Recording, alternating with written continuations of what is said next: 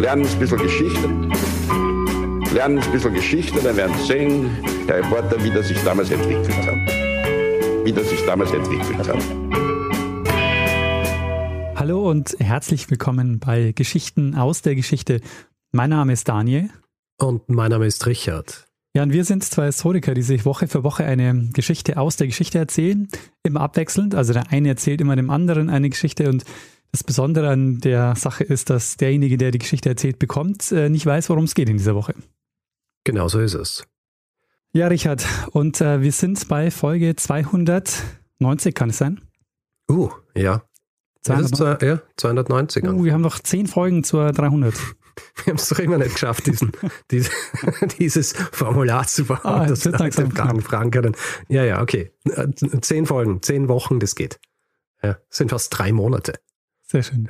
Ja, das äh, klingt so weit weg, aber ähm, das ja, kommen. Hm. Aber ähm, apropos weit weg, ähm, weißt du noch, worüber wir letzte Woche gesprochen haben?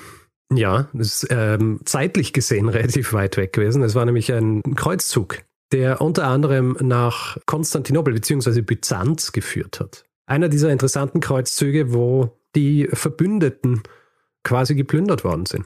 Ja, und vor allen Dingen der erste Kreuzzug, der nur gegen Christen geführt wurde. Tja, Mich hat ein Feedback erreicht, das ähm, von Georg auf Twitter kam. Und er macht mich zu Recht darauf aufmerksam, dass ich ja von Kreuzfahrern spreche. Aber das sind Kreuzfahrer, die keine Kreuzfahrt machen, äh, wie ich fälschlicherweise gesagt habe. Also, stimmt, ja, die Kreuzfahrer. Na, andererseits vielleicht kommt äh, das Wort Kreuzfahrer, also die, die ja Kreuzfahrt machen, ja, äh, eher von den Kreuzzüglern. bin mir nicht ganz sicher. Ach, naja. Ja, Richard, das war letzte Woche, aber Mhm. ähm, wir sind ja, haben uns ja vorgenommen, jede Woche eine Geschichte zu machen.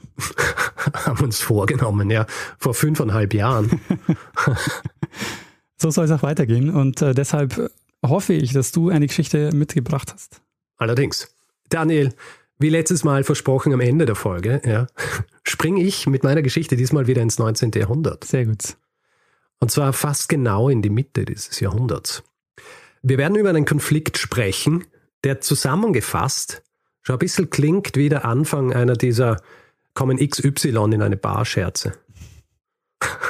In dem Fall ist es aber keine Bar, sondern es ist quasi ein Schlachtfeld. Und auf diesem Schlachtfeld treffen sich Türken, Franzosen, Briten und Russen. Kannst du dir vorstellen, um was für einen Konflikt es geht, den wir heute besprechen werden? Äh, jetzt kann ich mich nur blamieren, aber es ist der Krimkrieg. Natürlich, Ah. der Krimkrieg. Sehr gut. ja, ich meine, das ist eine, das ist ähm, außergewöhnlich. Vor allem auch äh, das, über das wir dann eh auch sprechen werden, wie sich das zusammensetzt. Ja, wer gegen wen. Mhm. Wir werden in dieser Folge also über den Krimkrieg sprechen. Aber, mm, weißt du, wir sprechen ungern einfach nur über einen großen Konflikt und erzählen eine kleine Geschichte dieses großen Konflikts. Deswegen werde ich äh, über einen Teil dieses Konflikts sprechen. Mhm. Und ich werde nicht einmal über einen, eine spezifische Schlacht dieses Konflikts sprechen, sondern ich werde über einen Teil einer Schlacht des Krimkriegs sprechen. Sehr gut. Wir werden in dieser Folge über etwas sprechen, das in die Geschichte als The Charge of the Light Brigade eingegangen ist. Auf Deutsch so viel wie der Angriff der leichten Brigade. Ah, Hast du davon schon mal was gehört? nee, nie. Sehr gut. Also, wie du vorhin wahrscheinlich schon gehört hast, Krimkrieg ist eine komplexe Auseinandersetzung gewesen und in dessen Kern lag das drohende Mächteungleichgewicht in Europa. Am Anfang im Zentrum steht vor allem ein Reich, und zwar das ehemals mächtige Osmanische Reich, das sich ja zu seinen besten Zeiten vom Nahen Osten über den Persischen Golf bis zur Adria erstreckt hat, das jetzt aber, Mitte des 19. Jahrhunderts, eigentlich nur noch ein Schatten seiner selbst ist. Und ein Land hat zu diesem Zeitpunkt sein Auge auf dieses Reich geworfen. Kannst du dir vorstellen, welches Land es ist? Ähm, naja, äh, Russland wahrscheinlich. Richtig, Russland. Im Jahr 1853 besucht nämlich der britische Botschafter John Russell den damaligen Zar Nikolaus I. Und der Zar bezeichnet bei diesem Besuch den damaligen Sultan, also den, den Herrscher über das Osmanenreich, als einen kranken Mann. Sein wörtliches Zitat lautete damals, wir haben einen kranken Mann auf den Armen. Es wäre ein Unglück, wenn er uns eines Tages entfallen sollte. Ah, Also das Ganze klingt schon so ein bisschen wie eine versteckte Drohung. Ja. Aber daher kommt dieser Spruch, äh, der kranke Mann vom Bosporus, oder? Ganz genau. Oder auch der kranke Mann Europas. Mhm. Also diese Phrase basiert äh, auf diesem, auf diesem Ausspruch von, ähm, äh, von Nikolaus I., aber ist dann natürlich noch ein bisschen abgewandelt worden im Laufe der Jahrzehnte. Aber ja, ist Basis für der kranke Mann Europas und in diesem Fall meinen sie damit eben das Osmanische Reich. Und Ziel des Zaren bei diesem Gespräch mit dem Botschafter Großbritanniens ist, Großbritannien davon zu überzeugen, dass sie quasi gemeinsam mit Russland das jetzt stark geschwächte Osmanische Reich so ein bisschen untereinander aufteilen, dass sie sich das zunutze machen, dass äh, dieses Reich schon so schwach ist. Für den Zaren war vor allem ein Ort wichtig und es ist auch einer, den wir in der letzten Folge besprochen haben. Und der da wäre? Konstantinopel. Für den Zaren ist nämlich die Einnahme Konstantinopels von größter Bedeutung, weil Russland damit durch den Bosporus seiner Schwarzmeerflotte Zugang zum Mittelmeer geben könnte. Mhm. Das ist eine Flotte, die seit über 140 Jahren in Sevastopol, also am südlichen Ende der Krim, stationiert war und deren Bewegungsfreiheit schon stark dadurch eingeschränkt war, dass das Osmanische Reich den Bosporus kontrolliert hat. Für Großbritannien und auch für andere, wie zum Beispiel Frankreich, kommt es natürlich nicht in Frage. Du musst dir vorstellen, seit dem Ende der napoleonischen Kriege, die ja gerade mal ein paar Jahrzehnte her sind, war vor allem Großbritannien und auch Frankreich viel daran gelegen, dieses Mächtegleichgewicht in, in Europa aufrechtzuerhalten. Russland lässt sich davon aber nicht wirklich beeindrucken und beschließt einfach das Ganze trotz des Widerstands Englands und Frankreichs selbst durchzuführen. Nach abgebrochenen diplomatischen Beziehungen zum Osmanischen Reich marschiert Russland im Juni 1853 im Fürstentum Moldau ein, unter anderem, besetzt dann auch Bukarest und nachdem das Osmanische Reich ihnen ein Ultimatum stellt, das abläuft, erklärt die äh, Türkei bzw. das Osmanische Reich am 16. Oktober 1853 Russland den Krieg. Allerdings muss Russland recht schnell erkennen, dass sie das Osmanische Reich in einem Landkrieg relativ unterschätzt haben. Ja? Sie sind überrascht über den Widerstand, der ihnen noch immer entgegengesetzt wird, können deswegen zuerst einmal recht wenig anrichten am Land. Deswegen konzentrieren sie sich auf, äh, auf das Meer. Mhm. Und ein Glücksgriff für die Russen sorgt hier auch für den ersten großen Erfolg. Sie finden nämlich eine osmanische Flotte in der türkischen Stadt Sinope und deswegen am 30. November schaffen es die Russen, diese Flotte komplett in Schutt und Asche zu legen. Ja, sie bombardieren die Stadt und sie bombardieren diese, diese Flotte und wirklich jedes einzelne Boot dieser Flotte geht unter und es sterben dabei auch über 4000 Menschen. Und obwohl dieser Angriff, weil sie sich ja im Krieg befinden, völlig gerechtfertigt ist, löst er in Großbritannien und in Frankreich Schrecken aus dort ist die Stimmung jetzt schon so, dass die Leute äh, sich denken, gut, also das geht nicht, was Russland hier macht. Und es gibt dann auch noch jede Menge Verhandlungen. Ja, England und oder Großbritannien und Frankreich versuchen am Krieg mit Russland auszuweichen. Das fruchtet aber alles nichts. Und deswegen am 27. März 1854 wird dieser Krieg, der eigentlich begonnen hat als der neunte türkisch-russische Krieg, ähm, wird ausgeweitet und wird jetzt zu einem Krieg, in dem neben dem Osmanischen Reich auch Großbritannien und Frankreich gegen Russland kämpfen. Mhm. Also du musst dir so ein bisschen diese Tragweite vorstellen dieser Sache, weil, weil ich es äh, vorhin ja auch erwähnt habe, es sind wenige Jahrzehnte nach der Schlacht bei Waterloo, wo Frankreich ja der Todfeind Großbritanniens war. Ja. Ja. Und jetzt zum ersten Mal seit 200 Jahren kämpfen sie wieder Seite an Seite gegen einen äh, gemeinsamen Feind. Und es ist so ein ungewöhnlicher Umstand, dass äh, selbst der Commander in Chief der Briten, ein gewisser Lord Raglan, einmal bei einer Besprechung versehentlich von The French spricht, als er über den Feind spricht. Was auch außergewöhnlich ist und eigentlich auch was war, auf das Russland sich verlassen hat, dass es sicher nie stattfindet, ist, es kämpfen jetzt Christen mit Muslimen gegen andere Christen. Mhm, ja. Und das ist äh, auf jeden Fall außergewöhnlich gewesen. Ich werde jetzt einige Monate, dieses, äh, die ersten Monate quasi, fast das erste Jahr eigentlich, wenn man so will, dieses Kriegs überspringen, um direkt an jenem Ort zu landen, wo unsere eigentliche Geschichte stattfinden wird. Und äh, naheliegenderweise ist es die Krim. Es ist der 25. Oktober 1854. Und die Landung der alliierten Streitkräfte, also Franzosen, Briten und auch der Türken auf der Krim, ist sieben Wochen her. Langfristiges Ziel hier wäre die Einnahme von Sevastopol. Habe ich vorhin ja auch schon gesagt, ist eigentlich diese Hafenstadt, wo die Schwarzmeerflotte Russlands stationiert war. Das Ganze wird aber dadurch erschwert, dass die Russen ihre eigene Schwarzmeerflotte im Hafen versenkt haben. Also dafür sorgen, dass die Alliierten vom Meer aus eigentlich nicht helfen können, diese Stadt einzunehmen. Das heißt, sie müssen es vom Land aus machen. Mhm. Und es gestaltet sich auch schwierig, weil die Situation der Streitkräfte der Alliierten ist absolut miserabel.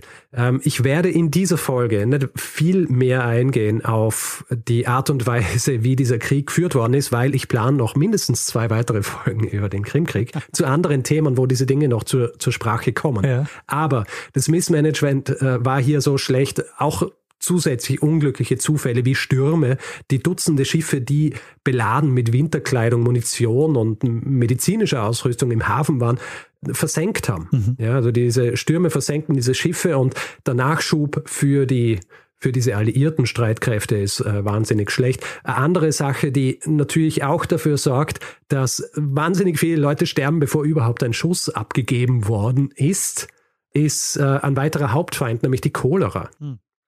Also wir kennen das ja auch von Dutzenden anderen Folgen, die wir schon gemacht haben. Immer wenn es geht um große Kampagnen mit vielen, mit vielen Soldaten, die oft auch mm, Städte belagern etc. Großteil der Leute sterben nicht im Rahmen von Kampfhandlungen, sondern sie sterben aufgrund äh, unterschiedlicher Krankheiten, die halt ausbrechen in solchen Lagern und die zu jener Zeit einfach nicht richtig behandelt werden haben können. Mhm, ja. Und ja, es finden natürlich schon Kampfhandlungen statt und eine dieser Kampfhandlungen, die wird der Ausgangspunkt für den Kern unserer Geschichte sein, mhm. die ich jetzt noch erzähle. Und äh, zwar beginnt die eben am 25. Oktober 1854 und es handelt sich um die Schlacht von Balaklava. Balaklava war ein Versorgungsstützpunkt der Briten. Eine kleine Hafenstadt ungefähr 15 Kilometer von Sevastopol entfernt, wo die Russen saßen Heutzutage ist es übrigens ein Stadtteil von Sevastopol. Und diese Schlacht beginnt damit, dass russische Truppen mit einem Entsatzheer, das ungefähr 25.000 Mann stark ist, äh, versuchen wollen, die Belagerung Sevastopols zu beenden. Im Zuge dieser Aktion nehmen die Russen am Morgen des 25. Oktobers türkische Stellungen in der Nähe Balaklavas ein. Und Teil dieser türkischen Stellungen sind Kanonen. Und das ist ein Umstand, der den Commander-in-Chief, den ich vorhin schon erwähnt habe, Lord Raglan, der auch auf der Krim ist, dazu bringt, einen mh, mm, schicksalshaften Befehl auszugeben. Er sitzt nämlich zu jenem Zeitpunkt auf einer Anhöhe und äh, sieht die Russen, wie sie diese türkischen Stellungen einnehmen und sich davonmachen mit den Kanonen der, der Osmanen. Und er will jetzt, dass seine Truppen die Russen einholen und diese Kanonen zurückholen. Mhm. Und wer soll das tun? Natürlich sollen es die machen, die traditionellerweise dazu verwendet wurden, feindlichen Truppen, die im Rückzug waren, nachzureiten, sie niederzureiten und ähm, eventuell dann auch Dinge wieder zurückzubringen, wie zum Beispiel solche Kanonen. Mhm. Und diese Einheit, das äh, war die leichte Brigade.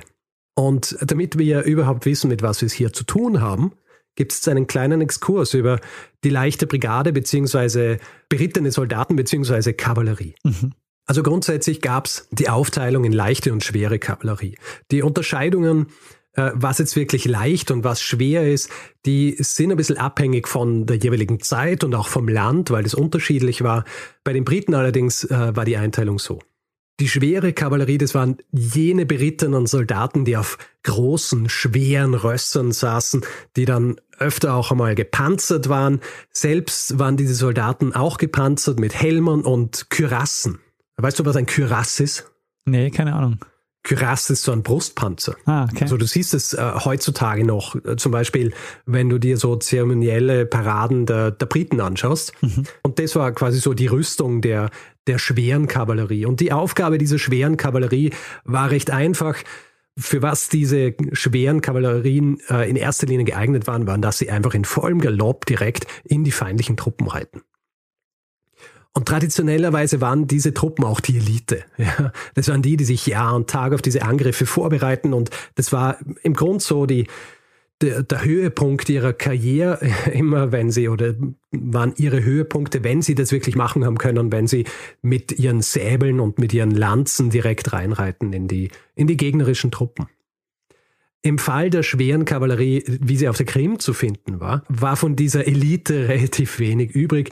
Äh, nicht zuletzt, weil die gesamte britische Kavallerie seit Waterloo kaum noch so richtig benötigt worden ist und äh, in erster Linie die waren, die zum Beispiel bei Paraden verwendet worden sind, ja, weil ihre Rüstungen einfach so schön in der Sonne geglänzt haben haben einfach gut ausgeschaut auf ihren Pferden. Auf der Krim ist davon nichts mehr zu sehen, vor allem weil der Zustand der Truppen eh schon so schlecht ist und der Unterschied zwischen leichter und schwerer Kavallerie war in erster Linie der Name und unterschiedliche Uniformjacken. Ja? Blau für die Lights und äh, Rot für die Heavies. Mhm.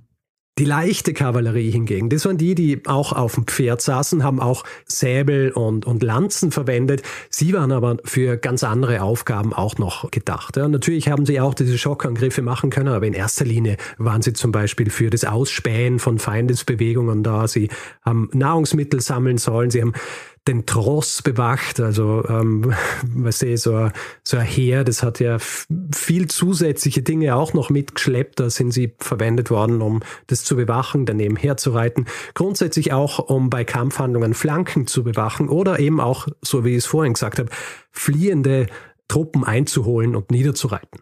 Großteil dieser Dinge, die der leichten Kavallerie aufgetragen wurden, sind nicht so glorreich gewesen wie die Dinge, die der schweren Kavallerie aufgetragen worden sind. Die leichte Brigade auf der Krim bestand aus drei unterschiedlichen Kavallerietypen. Aus den leichten Dragonern, aus den Husaren und aus den Ulanen. Äh, Im Englischen heißen die Lancer. Dragoner waren die, die ursprünglich berittene Infanterie waren, also die, die zwar zur Schlacht reiten, dann aber absteigen und zu Fuß kämpfen. Zu jener Zeit allerdings waren sie schon Teil der Kavallerie und haben im Grund genau dieselben Aufgaben äh, übernommen, wie jetzt zum Beispiel die Husaren oder auch die Ulanen. Und äh, weil ihr vorher gesagt habt, dass es seit Waterloo kaum mehr Verwendung gegeben hätte für diese Truppen, es schlägt sich auch in den Zahlen nieder. Also die gesamte britische Kavallerie noch bei Waterloo hat ungefähr eine Größe von 22.000 Mann mit Pferd. Mhm. Zum Zeitpunkt des Krimkriegs sind es nur noch 11.000. 3.000 ungefähr sind in Indien stationiert. Diese leichte Brigade, die jetzt diesen Befehl Raglands ausführen soll, also diese Kanonen zurückzuholen, die waren zusätzlich auch noch ähm, relativ geschwächt und zwar durch Krankheit. Viele von ihnen sind entweder schon gestorben oder waren zu schwach, um zu reiten. Und äh, ursprünglich haben sie aus ungefähr 1500 Mann bestanden. Jetzt äh, sind es gerade noch 670. Und obwohl es natürlich viel weniger ist als das, was es sein hätte können, sie hätten eigentlich diesen Befehl Raglands relativ erfolgreich ausführen können. Sollte im Grund genau das sein, für was sie trainiert haben mhm. und ähm, eigentlich auch gebraucht werden. Die ganze Sache hat allerdings einen Haken und zwar einen großen. Der Befehl, den Raglan weitergibt, der lautet folgendermaßen. Lord Raglan wishes the cavalry to advance rapidly to the front, follow the enemy and try to prevent the enemy carrying away the guns. Troop horse artillery may accompany, French cavalry is on your left, immediate.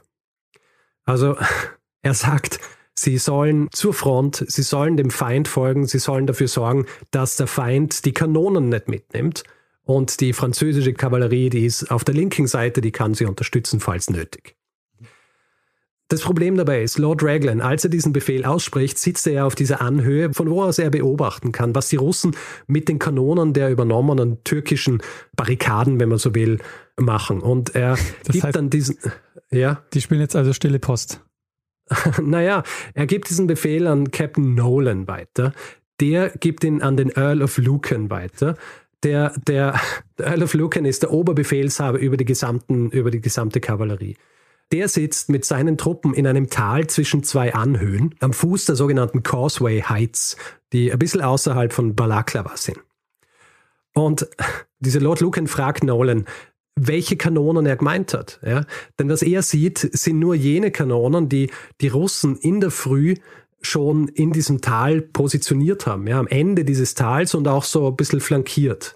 Und äh, Nolan, der ist sehr vage. Der macht angeblich so ein bisschen ausladende Armbewegung, die genau diese Kanonen umfasst. Okay. Ja. Was dafür sorgt, dass Lucan jetzt dem Kommandeur der leichten Brigade, Major General James Brudenell, Earl of Cardigan, den Befehl gibt, seine leichte Brigade diese Stellungen einnehmen zu lassen. Weil er denkt, gut, Raglan will, dass sie diese Kanonen einnehmen. Nur das Ding ist halt, diese Kanonen sind frontal. Und gleichzeitig äh, gibt es auch noch welche an der Flanke. Das heißt, schwierig, aber ja, es ist ein Befehl. Und damit beginnt der Angriff der leichten Brigade. Wie läuft es jetzt ab? Also die Aufstellung ist relativ einfach. Äh, insgesamt sind es 670 Mann. Es gibt 180 Doppelreihen, das heißt äh, immer äh, Mann und Pferd hintereinander. Und dahinter gibt es dann noch einen zweiten Trupp, der in der gleichen Aufstellung ist. Und grundsätzlich äh, nicht wahnsinnig kompliziert. Sie starten langsam, fallen dann in einen Trab und idealerweise, bevor sie dann auf die Truppen der Russen stoßen, sind sie in einem harten Galopp und ähm, richten den Schaden an, den sie anrichten sollten. Sie werden, wie es Raglan ja auch in seinem Befehl geschrieben hat, noch unterstützt durch die vierten Chasseurs der Franzosen. Auch Kavallerie, die stehen so ein bisschen links hinter ihnen. Auch dabei übrigens Jamie, ein kleiner Terrier, der zu den achten Husaren gehört. Und äh, der Beginn dieses Ganzen wird markiert durch das Blasen des Bugels, also so eines kleinen Horns. Und äh, diese leichte Brigade reitet also los und ganz vorne ist Cardigan, also der Anführer der leichten Brigade. Und äh, die Männer ziehen ihre Säbel und halten ihre Lanzen bereit. Und kurz nachdem sie losreiten, reitet Nolan auch vor, der den Befehl übergeben hat, weil er Teil dieses Kommandos sein will. Und beinahe zeitgleich beginnen dann schon die ersten russischen Kanonen auf sie zu feuern, und zwar die, die an der, an der Flanke positioniert sind. Und sie feuern aus insgesamt zehn Kanonen, die in zwei Gruppen von jeweils fünf aufgeteilt sind. Und sie haben in dieser Position auch einen wahnsinnig großen Vorteil, weil sie Enfilade feuern können. Oder wie es die Engländer sagen würden, Enfilade. Enfilade kommt aus dem Französischen, bedeutet so viel wie aufgefädelt.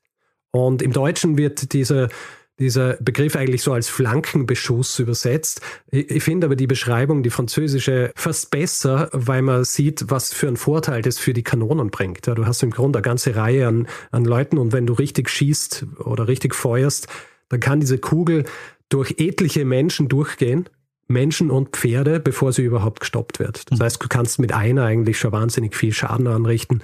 Und das tun sie auch gleich. Vor allem, man macht sich wahrscheinlich, also seh du, äh, siehst du diese Filme und so weiter und hörst dann auch so von Kanonenkugeln und dann denkst du, ja gut, so diese eine Kugel, wenn ich der ausweicht, dann geht schon. Oder wenn ich sehe, dass er auf mich äh, gerichtet ist, dann kann ich irgendwie ausweichen. Das Ding ist, erstens sind sie wahnsinnig schnell und zweitens haben sie so eine Wucht, dass selbst wenn sie dann das erste Mal wo reintreffen und dann am Boden aufschlagen und noch einmal und noch einmal, können sie sogar nach dem dritten Aufschlagen, wenn sie dich treffen, noch einen Arm oder einen Fuß abreißen. Ja? Und inmitten dieses Kanonenkugelhagels befindet sich jetzt diese Light Brigade, was auch verwendet wird. Neben den normalen Kanonenkugeln sind Kanonenkugeln mit explosiven Projektilen. Also die sind mit einer Zündschnur versehen, die wird entfacht, sobald sie aus diesem Kanonenrohr geschossen werden und dann nach einer bestimmten Zeit explodiert dieses Ding die waren an der Kugel dran. Also an, die hatten an der Kugel nochmal so, ähm, ähm, ja. so quasi, okay. Mhm. Also in der Kugel quasi war der Sprengstoff und du hast diese Kugel aus dem Kanonenrohr geschossen. Dabei hat sich die Zündschnur entzündet und wenn die halt abgebrannt war, dann ist explodiert. Okay. Und ist halt in tausend kleine Stücke zerborsten und eines dieser Stücke trifft eigentlich Momente, nachdem sie losreiten, gleich Nolan. Okay. Den Mann, der im Grund zuständig war dafür, dass diese, ähm, wenn man so will, Selbstmordmission überhaupt stattfindet. Und er ist der Erste, der stirbt oder einer der Ersten, der stirbt. Die leichte Brigade schafft es teilweise vorbeizukommen an dieser ersten Stellung der Russen mit ihren zehn Kanonen, Sie reiten weiter, dann kommt aber, kommen sie auch schon in die Reichweite der nächsten Stellung äh, der, der Russen, die wieder von der Flanke aus auf sie schießen. Jetzt allerdings kommt ihnen die französische Kavallerie zu Hilfe. Ja, die kommen so von hinten rum und äh, schaffen es, diese russischen Stellungen zu neutralisieren. Das heißt, die leichte Brigade reitet jetzt weiter direkt auf diese Kanonen, die frontal positioniert sind ihnen gegenüber. Und die russischen Truppen dort, Mitglieder der 6. Husarenbrigade, sind sehr gut ausgebildet, werden fast ein bisschen überrascht von diesem Angriff, weil sie einfach nicht erwartet haben, dass er stattfindet, schaffen es aber natürlich trotzdem rechtzeitig, ihre Kanonen zu laden und sie auf diese leichte Brigade zu richten und noch mehr großen Schaden anzurichten. Tatsächlich ist es so, dass nach siebeneinhalb Minuten die übrigen Männer der leichten Brigade, und es sind nur noch ungefähr 200, es schaffen, direkt in diese Stellungen der Russen zu galoppieren. Mhm. Sie können dort tatsächlich ein bisschen Schaden anrichten, können die Russen sogar kurz zurückdrängen, bis sie dann selbst wieder zurückgedrängt werden aufgrund eines Angriffs der, der russischen Kavallerie, ja, die jetzt quasi diesen Leuten hier zur Hilfe kommen. Sie schaffen es, den Rückzug anzutreten, wieder zurück zu ihrem Ausgangspunkt. Vor allem deshalb auch, weil die Franzosen eben diese anderen Kanonen schon außer Gefecht gesetzt haben, die anfangs ja auch schon so viele Menschenleben gekostet haben. Trotzdem, als sie dann zurückkehren, sind 110 Mann tot, 375 Pferde sind tot und äh, 160 sind verwundet. Mhm. Weil ich vorhin gesagt habe, dieser Terrier rennt auch mit Jamie, der überlebt, der trottet wieder zurück, leicht verletzt. Der gesamte Verlauf dieser absurden Situation, ja, dass hier direkt in äh, Kanonenfeuer geritten wird von mehreren Seiten. Das wird beobachtet von einem französischen Marschall namens äh, Pierre Bosquet. Und sein Ausspruch, als er das beobachtet, ist heute noch bekannt. Und zwar sagt er, C'est magnifique, mais ce n'est pas la guerre, c'est de la folie. Also, das ist großartig, aber es ist nicht Krieg, das ist Wahnsinn. Ah, okay, noch nie gehört. Die, die Russen waren offenbar auch verwirrt. Äh, es gibt Meldungen von russischen Offizieren, die der Meinung waren, die Briten wären vielleicht betrunken gewesen, äh, als sie auf ihre Stellungen zugeritten sind. Für die eigentliche Schlacht von Balaklava, in der wir uns jetzt eigentlich befinden, bleibt dieser Angriff der leichten Brigade eigentlich äh, recht folgenlos. Die Russen schaffen es nicht, Balaklava einzunehmen. Trotzdem zeigen sie dann in Sevastopol die Kanonen her, die sie den, äh, den Osmanen abgenommen haben und, und tun so ein bisschen, als wäre das Ganze ein Erfolg gewesen. Die Stadt Sevastopol selber wird dann auch ungefähr ein Jahr später im Rahmen eines Abkommens abgegeben. Diese ganze Episode mit der leichten Brigade, die hier reinreitet, um Kanonen wieder zurückzuholen, die eigentlich gar nicht die richtigen Kanonen sind, hat auf den eigentlichen Krieg überhaupt keinen Einfluss gehabt. Auf was es allerdings einen Einfluss gehabt hat, war das Patriotismusgefühl der Briten. Und wir wissen ja, die Briten sind groß, wenn es darum geht, ihre eigenen Erfolge selber zu feiern, ja, ohne irgendwie auf die Dinge zu schauen, die sie eigentlich nicht richtig gemacht haben im Laufe der Jahrhunderte. Die Geschichte der Light Brigade wird in England deswegen wahnsinnig schnell mystifiziert, nicht zuletzt, weil der Dichter Alfred Lord Tennyson ein Gedicht darüber schreibt, unter dem Namen The Charge of the Light Brigade. Und dieses Gedicht ist sehr wahrscheinlich auch der Grund, dass wir überhaupt heute noch von, von diesem ganzen Vorfall sprechen. Ja. In diesem Gedicht allerdings wird das Ganze so dargestellt, als sei es ein Zeichen für den grenzenlosen Mut der Briten. Mhm. Ja. Äh, da wird nicht davon gesprochen, dass es im Grund wahrscheinlich eine Verwechslung war, ja, dass es einfach ähm, ein Befehl schlecht übermittelt worden ist, sondern geht es auch um, ja, die wollten diese Kanonen zurückholen und sie sind so mutig gewesen und sind deswegen direkt auf diese Kanonen zugeritten. Um das Ganze auch noch dramatischer zu machen, wird in dem, wird's in dem Gedicht so dargestellt, als wäre die gesamte leichte Brigade aufgerieben worden. Mhm. Ja. Ich meine, es sind viele Leute gestorben, es waren schlussendlich hast du dann halt äh, nur noch ungefähr 150 Reiter und Pferd zusammen gehabt, aber natürlich nicht so tragisch, wie es, äh, wie es in diesem Gedicht dargestellt mhm. wird.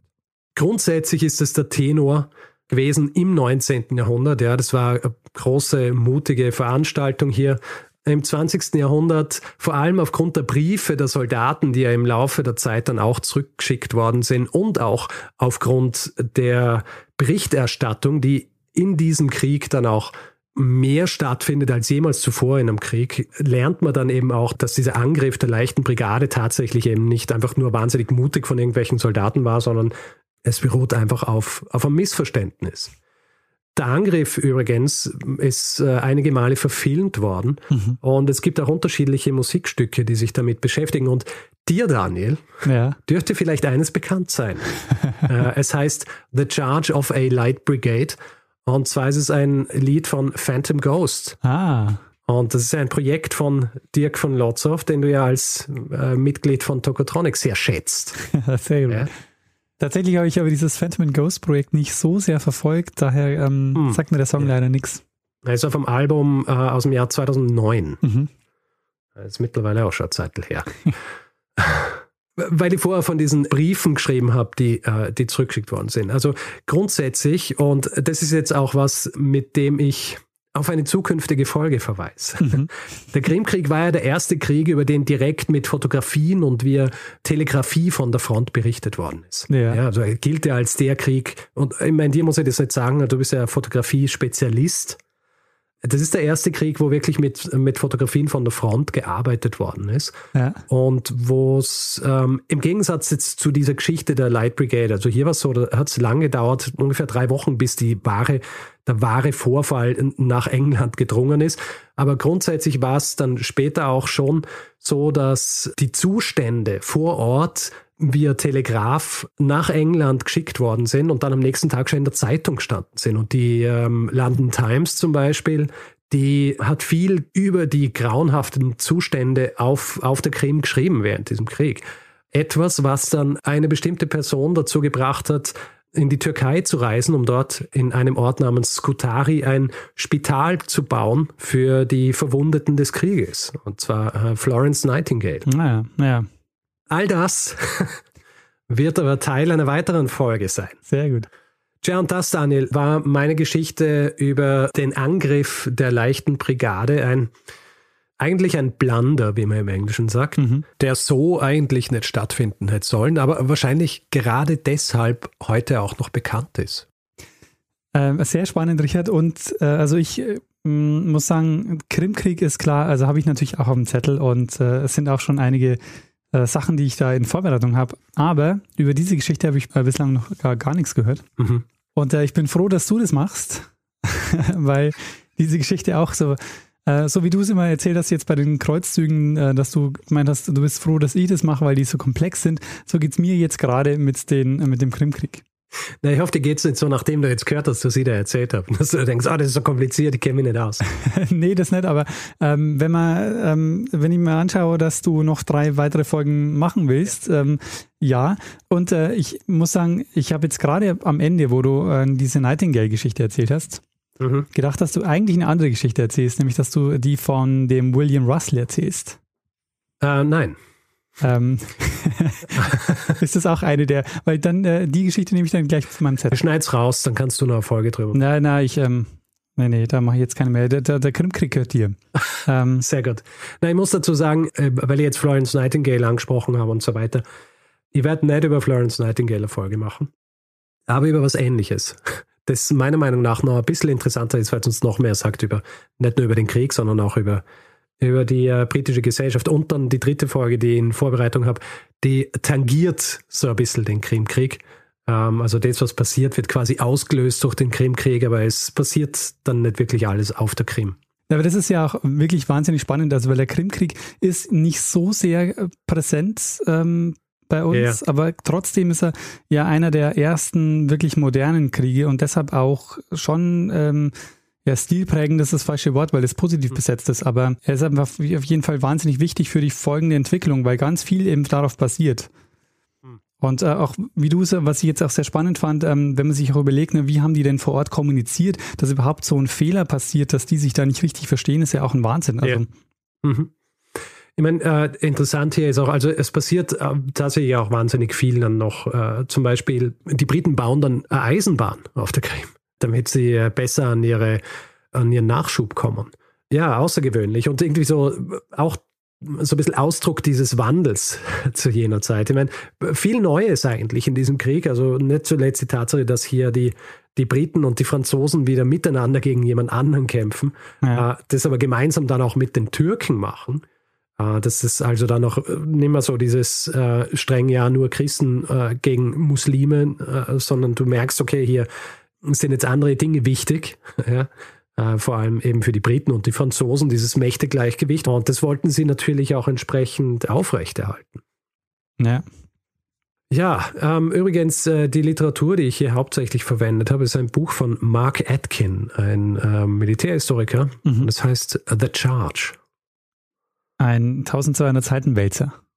Na, zum Glück nicht ganz so viel. Aber es ist sehr detailliert. Ja. Also ich, äh, sehr viele Dinge habe ich hier ähm, jetzt natürlich nur äh, angerissen, aber wer wirklich Play-by-Play -play dieses Angriffs haben will, äh, noch mit viel mehr Details, wer jetzt wann wo war und äh, wie lang es gedauert hat, diese Kanonen äh, nachzuladen. Äh, also all diese Dinge findet man in diesem Werk. Sehr lesbar auch. Ja, das ist echt spannend, weil ähm, genau bei dem Krieg ist ja auch, der ist ja auch schon ähm, ja besser dokumentiert als andere Kriege. Mhm. Und deshalb weiß man wahrscheinlich auch äh, diese ganzen Sachen. Eben, und was eben auch neu war, ist, dass die Leute das in, in England zum Beispiel gehört haben mhm. ja, oder in Großbritannien. Also, äh, weil ich vorhin erwähnt habe, diese, dieses Bombardement der Russen, dieser, dieser türkischen Stadt, ja, wo die ganze Flotte zerstört worden ist, 4000 Leute gestorben sind. Das hat äh, große Empörung aus, ausgelöst in England, so dass in England die Leute auf der Straße waren und, und äh, quasi dafür waren, dass äh, Großbritannien in den Krieg eintritt. Mhm um hier den Russen zu zeigen, dass das so nicht geht. Aber das wandelt sich dann natürlich im Laufe der Zeit, dass irgendwie klar wird, wie schlecht das alles organisiert ist, ja, wie, wie die Leute, wie die Fliegen sterben auf der Krim, ohne dass sie kämpfen, sondern nur durch Krankheit oder weil sie erfrieren. Ja. Es gibt Fotos zum Beispiel von äh, Kriegsinvaliden, wo drei so nebeneinander sitzen und der, der ganz links sitzt und irgendwie ein Bein verloren hat, der hat es wirklich in einer Kampfhandlung verloren. Die anderen beiden, die dort sitzen, waren in unterschiedlichen Schlachten, sind unverletzt rauskommen, aber man hat ihnen die Beine wegen, wegen Frostbite abnehmen müssen. Ja? Also weil sie einfach, äh, weil sie einfach angefroren sind. Ja. Und natürlich ist versucht worden, das Ganze irgendwie so hinzustellen, quasi auf offizieller Seite, dass das gar nicht stimmt und so weiter. Aber dadurch, dass du dann die Möglichkeit gehabt hast, das wirklich als Reporter direkt nach, nach England zu schicken, ist es natürlich rausgekommen.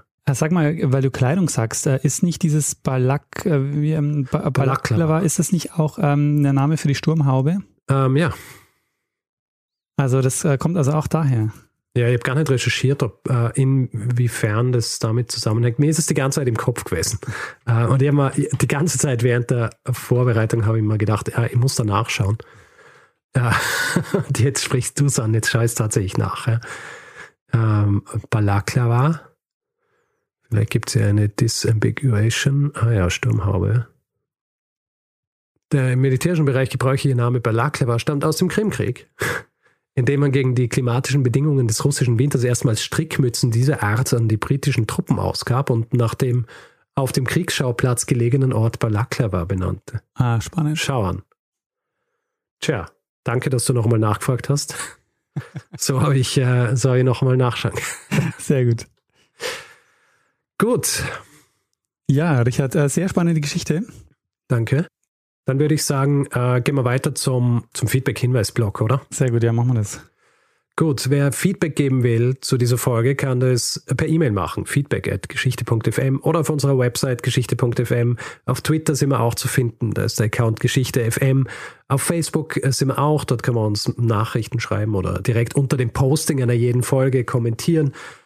Und äh, auf Spotify sind wir auch, da kann man zwar nicht kommentieren, aber man kann uns folgen. Und wer grundsätzlich eine Review unseres Podcasts verfassen will, am besten natürlich eine gute, kann das zum Beispiel auf Apple Podcasts machen oder auf panoptikum.io oder grundsätzlich überall, wo man Podcasts bewerten kann. Wer keine Lust hat, hier in diesem Podcast Werbung zu hören, hat die Möglichkeit, bei Steady sich einen Feed zu kaufen für 4 Euro im Monat. Da bekommt ihr dann die Folgen ähm, auch jeden Mittwoch Vormittag geliefert in einen Feed und da gibt's dann die Folgen aber eben jeweils ohne Werbung. Das Ganze findet ihr unter geschichte.fm slash steady. Außerdem freuen wir uns, wenn ihr uns ein bisschen was in den Hut werft und uns dabei unterstützt, hier jede Woche eine Geschichte zu erzählen. Alle Möglichkeiten, die ihr dazu habt, findet ihr auf der Webseite. Ähm, den Link dazu packen wir auch in die Show Notes und sind überhaupt immer in den Show Notes jeder Folge. Wir bedanken uns in dieser Woche bei Matthias, Philipp, Christine, Rebecca, Martin, Markus, Maximilian, Stefan, Judith, Steffen, Doreen, Reinald, Dominik, Alexander, Urs, Samuel, Wolfgang, Dominik, Gero, Mario, Laura, Nils, Marcel, Chantal, Katharina, Alfons, Leo und Stefanie. Vielen, vielen Dank für eure Unterstützung. Ja, vielen herzlichen Dank. Tja, Richard, dann würde ich sagen, geben wir doch dem einen das letzte Wort, der es immer hat. Bruno Kreisky. lernen ein bisschen Geschichte. Lernen ein bisschen Geschichte, dann werden Sie sehen, der Reporter, wie das sich damals entwickelt hat. Wie das sich damals entwickelt hat.